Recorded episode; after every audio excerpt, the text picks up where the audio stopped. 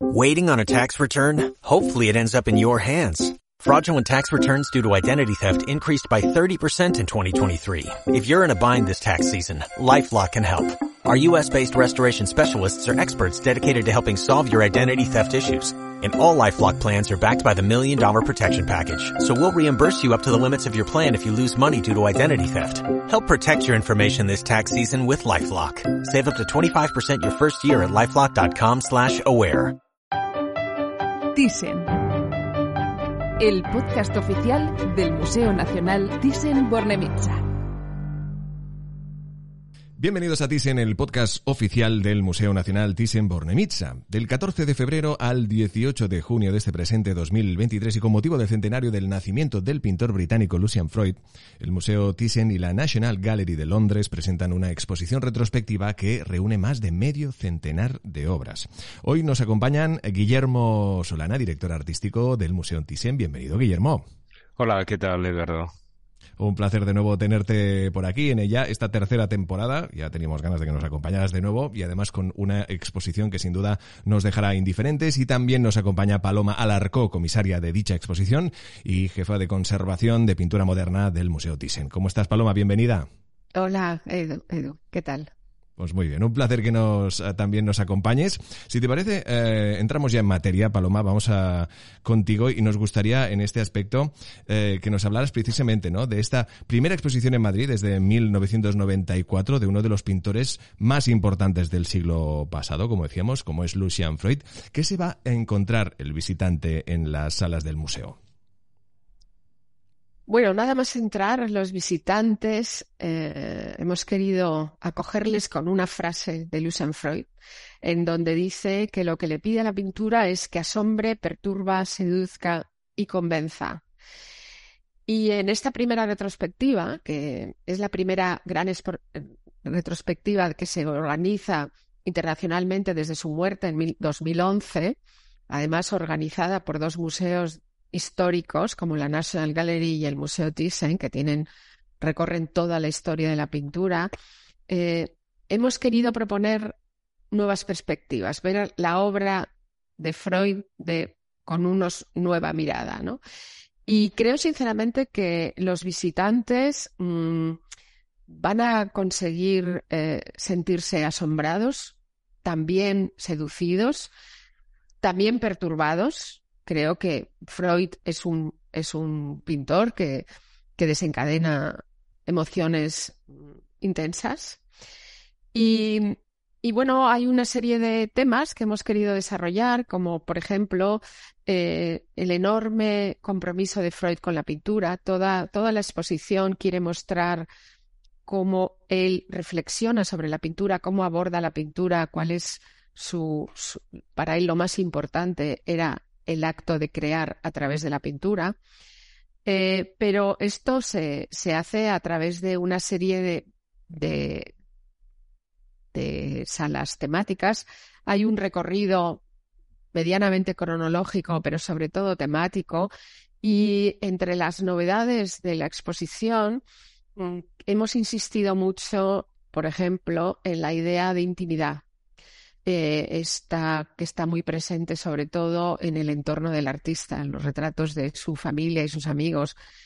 Pero también hay una gran importancia a la teatralidad del estudio, que de repente aparece como escenario de muchas pinturas, que además es donde él desarrolla esa reflexión metapictórica, ¿no? Y luego la exposición termina con quizás la parte más impactante de su obra, que es el desnudo, en donde él a través de la pintura eh, de, de, la carnalidad de los cuerpos nos, nos pone frente a nuestra propia mortalidad y vulnerabilidad. Yo creo que eso podría ser un poco el resumen de lo que se van a encontrar los visitantes al venir a visitar la exposición. Como decíamos, ¿eh? ¿eh? nuevas perspectivas, también eh, muchos contrastes, ¿no? Los que se van a encontrar en esta exposición, en uh, un artista que, como decíamos, sin duda no deja indiferente por toda su extraordinaria obra, en un proyecto que, como bien comentaba Paloma Guillermo, nace, pues, eh, de esta unión de llevarse a cabo junto la National Gallery de Londres. ¿Cómo surgió la posibilidad de esta colaboración, Guillermo? Pues mira, Edu, llevábamos muchos años queriendo hacer una exposición Freud. Eh, Paloma, yo creo que, todo el tiempo, desde que trabaja en el Thyssen, eh, porque Paloma Larcó eh, siempre ha sido, siempre ha estado muy interesada, muy apasionada por la pintura de Freud y muchas veces me ha dicho, ¿cuándo vamos a hacer una gran retrospectiva? Pero es un pintor muy solicitado. Y hay que, había que esperar a la ocasión ideal, ¿no? Eh, tienes que ponerte a la cola con pintores tan, tan solicitados por museos, centros de arte de todo el mundo. En una ocasión, hace cuatro años, ¿verdad, Paloma? Fuimos a hablar con David Dawson, que es el presidente del archivo Lucian Freud y la persona que un poco controla esta dinámica de las exposiciones y le encantó el proyecto que, que le propuso Paloma y eh, nos dijo que adelante. Pero eh, la exposición en ese momento entraba en conflicto, digamos, con una exposición ya programada en la National Gallery, que era la exposición del centenario. Entonces Dawson nos dijo, bueno, no, no vais a poder hacerlo inmediatamente antes, van van a entrar en competencia en las dos exposiciones. ¿por qué no tratáis de que la National Gallery os acepte como segunda sede? Pero esto no es tan fácil. La National Gallery es un museo de extraordinario de primera fila y Lucian Freud también es un pintor de primera fila y la segunda sede tenía, digamos, varios novios posibles. Eh, entonces, Gabriele Finaldi, el director de la National Gallery de Londres, fue, que es un viejo amigo, porque como se sabe ha sido director artístico del Museo del Prado durante muchos años. Em, fue extraordinariamente generoso con nosotros y consideró que el Museo Thyssen es un museo donde había cuatro obras, ahora hay cinco obras de Lucian Freud, porque Francesca acaba de donar una, ¿no? Eh, consideró que para, para colaborar con un museo, el nuestro estaba especialmente bien situado. Hay una relación histórica del barón Thyssen con Freud, eh, de la que en algún momento podemos, podemos hablar. Se conocieron, Lucian Freud le retrató en dos ocasiones, tuvieron una, una amistad, eh, iban a los, a los plus nocturnos o a las discotecas juntos. Entonces, bueno, esta relación tan, tan íntima entre el museo y la obra de Freud y el hecho de que nosotros, como ha dicho Paloma, fuéramos también un museo histórico donde la obra de Freud aparece en el contexto de la historia, de la gran historia del arte, de los grandes maestros, yo creo que fueron razones que, que, inclinaron a la National Gallery a elegirnos como, como socio. Y es, esto es muy importante porque seguramente nosotros no hubiéramos conseguido los préstamos de los prestadores privados, la mayoría de los cuadros de Lucian Freud, una buena parte de ellos están en manos de coleccionistas privados y probablemente no hubiéramos convencido a muchos de esos coleccionistas privados británicos si la asociación con la National Gallery no les hubiera dado confianza, toda la confianza que necesitaban. Claro, sin duda una confianza también generada por el buen trabajo que se lleva a cabo en el museo, algo que hemos tenido ocasión de ir repasando, también de ir descubriendo, evidentemente, como decíamos, un museo no es solo lo que se ve, sino también lo que hay detrás de cada una de estas exposiciones, eh, que sin duda tiene un valor extraordinario, es un picar piedra, si me permitís la, expresión, aunque aquí se trate más de pintura que de piedra, pero eh, en este caso, y bien comentabas, Guillermo, ¿no? de esa relación del, varón con el artista, eh, y que precisamente hace que en el museo ya existieran dentro de la colección cuatro, cuatro obras, ahora una quinta. Paloma, cuéntanos cuáles son estas ah, cinco obras que ahora mismo ah, tiene el, el Thyssen la suerte de exponer. Bueno, eh, es, es, curioso porque mm, tenemos obras de muchas épocas. O sea, eh, el barón Thyssen fue un coleccionista temprano. Cuando se fue a vivir a Inglaterra, cuando empezó una de, bueno, no vivía permanentemente, pero visitaba mucho Inglaterra, se compró una mansión, Dalesford, y, y ahí entró en contacto con los que eran los principales coleccionistas de Freud entonces, que eran las grandes familias aristocráticas.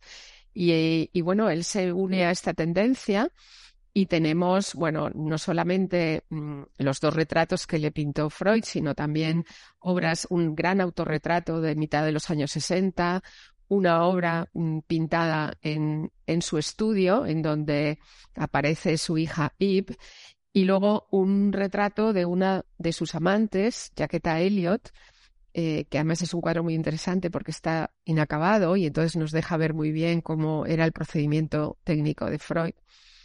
Pero lo que ha dicho Guillermo creo que es muy interesante. No solamente eh, somos el único museo en España con obra de Freud gracias al coleccionismo del Baron Thyssen, ya que nosotros albergamos su colección desde el año 92, sino que además les unió una gran amistad. El barón Thyssen estuvo casi cuatro años yendo al estudio de Freud en Holland Park a, diario, pasándose horas y horas posando para él. Y yo creo que fue una experiencia importante para, para su... Y luego eh, Freud era un gran conversador y hablaban de arte. Y también para Freud conocer al barón Thyssen y ponerse en contacto con él y hablar de su colección también tuvo una cierta influencia para el artista, porque eh, uno de los cuadros que le interesó especialmente fue un pequeño cuadro de Antoine Watteau, un pintor galante francés, que se lo pintó por detrás del hombro en el retrato pequeño que pertenece a nuestra colección. Y este cuadro, el, el varón contaba que se pinchó una pequeña foto en, en la pared del estudio. Este pequeño cuadro Luego tuvo consecuencias en la propia obra de Freud. Empezó a pintar como versiones de Bateau y pintó a su familia after Bateau, según Bateau. O sea que, que hubo una, una experiencia enriquecedora para ambos, creo yo.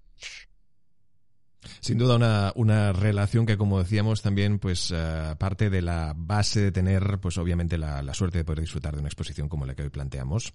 Estas uh, nuevas miradas, nuevas perspectivas de un pintor uh, que podríamos decir que tú también lo comentabas, Sara, ¿no? Unas, sometía sus modelos a, a largas sesiones de, de, de posado. Pero antes, para entender un poco la obra de un artista controvertido como es Lucian Freud, conviene conocer su personal.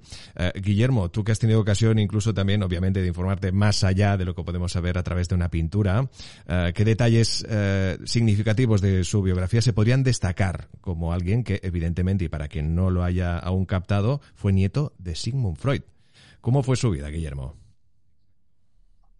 Pues efectivamente él era el, el, hijo del hijo menor del gran fundador del psicoanálisis. El padre de Lucian Freud era arquitecto con una carrera de éxito en Berlín. La madre de Lucian Freud era, eh, se había formado en humanidades, había estudiado filología y arte y tuvo mucha influencia en los, en la primera familiaridad de Lucian con el arte. En su casa había reproducciones, iban a museos, todo eso. Y además hay que decir que la madre, eh, Freud era el hijo favorito de su madre y la madre, mm, digamos que era muy posesiva y esto tuvo al mismo tiempo una consecuencia, tiene un aspecto negativo en la vida de Freud porque anduvo escapando de su madre toda su juventud y parte de su madurez, y, pero a la vez eso le dio mucha seguridad en sí mismo. Freud era un, tipo con una enorme confianza en, en sí mismo. Eh, fue un niño muy brillante.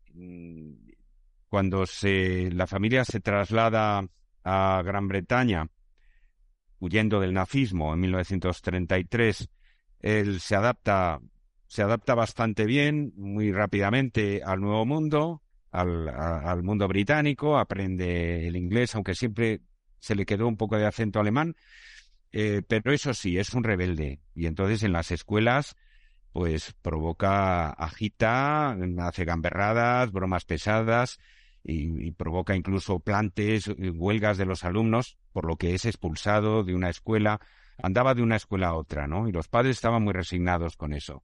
Desde la adolescencia tiene un enorme, desde la niñez, una enorme pasión, inclinación por el dibujo y la pintura, y va a entrar en escuelas de arte enseguida.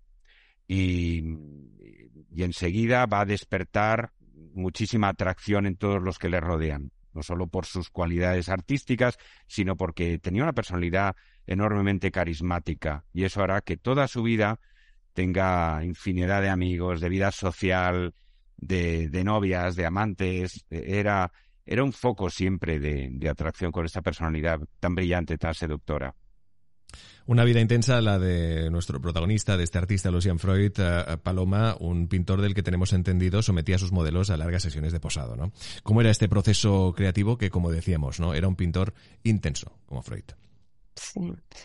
Bueno, yo, yo no tuve la oportunidad de conocer a Freud, pero sí que cuando empezamos nuestras conversaciones con David Dawson, eh, Guillermo y yo visitamos en el 2018 2017 el estudio. El estudio David Dawson lo mantiene intacto desde la muerte del artista y visitar el estudio a mí me hizo comprender muchas cosas que ya había leído, ¿no? De cómo, cómo debía ser posar para Freud. Eh, es un estudio de, dimensiones muy reducidas, con muebles desvencijados, trapos por el suelo, eh, pintura de los restos del pincel en las paredes poco asfixiante. Y es cierto, él siempre pintó del natural, siempre necesitaba tener el modelo delante y era un pintor muy lento. Para hacer un retrato necesitaba muchas horas al día durante semanas y meses. Y, y pero como ha dicho Guillermo, yo creo que, que, al mismo tiempo era un gran seductor, un gran conversador, una persona de mucho sentido del humor y con cada uno de sus modelos eh, mantenía unas conversaciones mm, muy entretenidas, ¿no? Les sometía a unas posturas bastante incómodas en general. Él escenificaba cada uno de los retratos mm, como haciendo un set mm, cinematográfico, ¿no? Con una postura determinada que la tenían que repetir cada día. Eh, pero bueno, yo creo que los que han testimoniado la experiencia pues desde Martin Gayford, que ha escrito un libro sobre sus sesiones en el estudio de Freud, o Sutili, que, que, también ha hecho entrevistas, ¿no? Y decía que era la persona más divertida que había conocido en su vida. O sea, toda la gente que ha posado para Freud mm, estaba encantada. A pesar de la incomodidad de las posturas y el tesón que había que tener mm, para, para aguantar esas sesiones tan largas y tan dilatadas en el tiempo.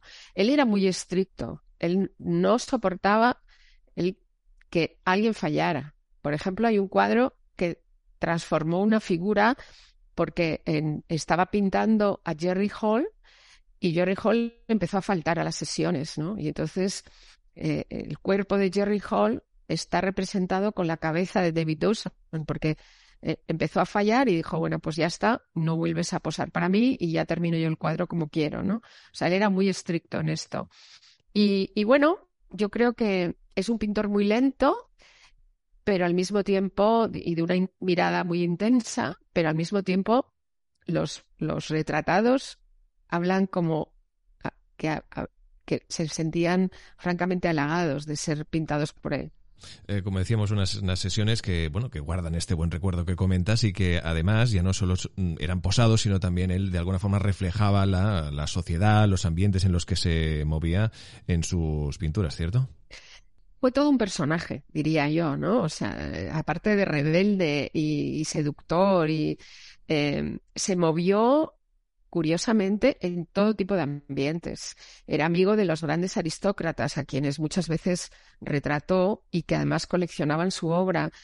Mm, tuvo muchísimos amantes, muchísimas mm, mujeres, además de, de, mucho peso, que eran pues escritoras de, o sea, tenían, no eran amantes de Freud, eran mujeres que tenían su propia eh, personalidad en sí mismas, ¿no?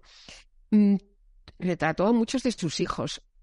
Tuvo muchísimos hijos, reconocidos 14, a muchos de ellos los retrató y era para ellos también una oportunidad de estar con su padre, ¿no? Y, y, vemos también eh, entre sus hijos hay escritoras, diseñadoras y, y en las entrevistas que hacen siempre dicen que les fascinaba ir a posar para su padre, porque era la manera de tener una eh, de establecer, estar horas con él, ¿no? Que normalmente no le veían tanto.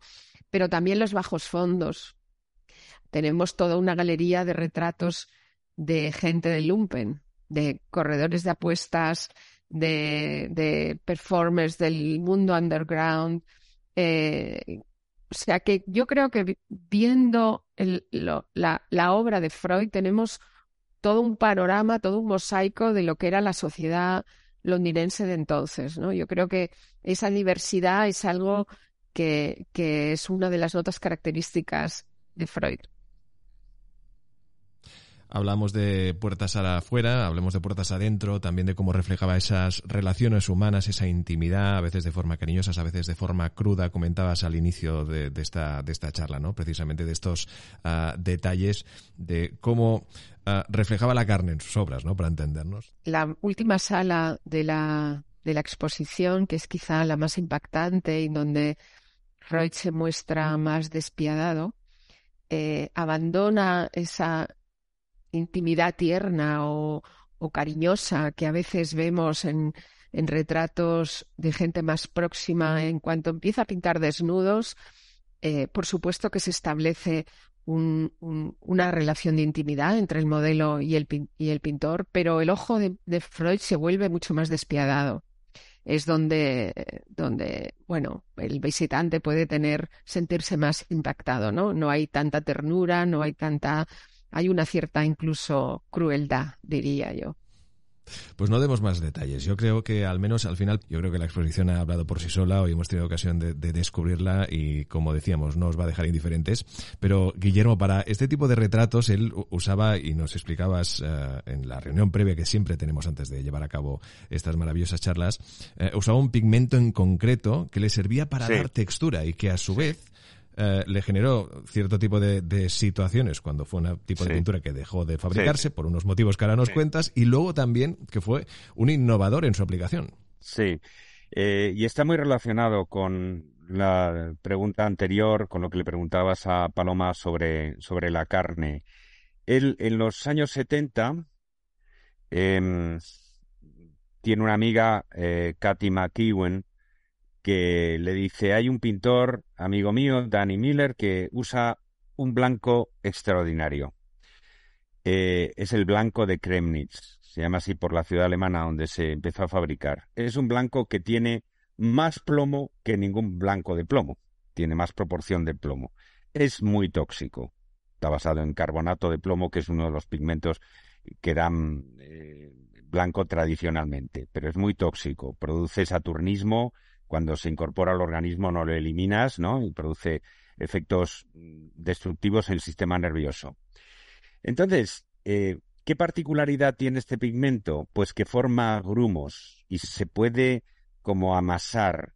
Tiene una densidad, una consistencia que no tiene otros pigmentos. Y Freud, cuando empieza a trabajar con él, se da cuenta de que, de que puede modelar la carne y de que puede sacarle un partido extraordinario a los a los pasajes de la carne desnuda, de la carne sin cubrir.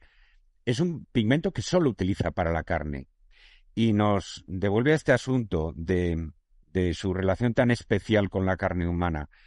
Yo quiero recordar que Willem de Kooning decía que la pintura al óleo fue inventada para pintar la carne humana, porque tiene esa capacidad de crear empastes, tiene esa consistencia, tiene la, la, suavidad y a veces también la masa necesaria para sugerir la, la carne humana. Entonces, si hay alguien que haya explotado, que haya desarrollado eso hasta el extremo, es Lucian Freud. Hasta extremos casi diríamos a veces algo morbosos o algo patológicos, porque su modelado de la carne se convierte como en una en un eczema, en una enfermedad dermatológica, en algo algo extraño que nos fascina y a veces puede repelernos, ¿no? Claro, exacto. Hablábamos de esas nuevas perspectivas, de esas ah, nuevas sensaciones que vamos a vivir en esta exposición que os va a maravillar del 14 de febrero al 18 de junio de este 2023 y con motivo, como decíamos, del centenario del nacimiento de Lucian Freud en esta, este proyecto expositivo que nace de la colaboración entre el Museo Nacional Thyssen-Bornemisza y la National Gallery de Londres. Hoy con nosotros nos han acompañado Guillermo Solana, director artístico del Museo Thyssen. Gracias, Guillermo, y esperamos de verte de nuevo en breve. Gracias, Edu. Y también uh, muchísimas gracias Paloma Alarcó, comisaria de dicha exposición y jefa de conservación de pintura moderna del Museo Thyssen. Gracias, Paloma. Gracias. Descubre nuestra colección, exposiciones y actividades en museothyssen.org. Museo Nacional Thyssen-Bornemisza, el museo de todos. En Sherwin Williams somos tu compa, tu pana, tu socio, pero sobre todo somos tu aliado, con más de 6.000 representantes para atenderte en tu idioma y beneficios para contratistas que encontrarás en aliadopro.com. En Sherwin Williams somos el aliado del PRO.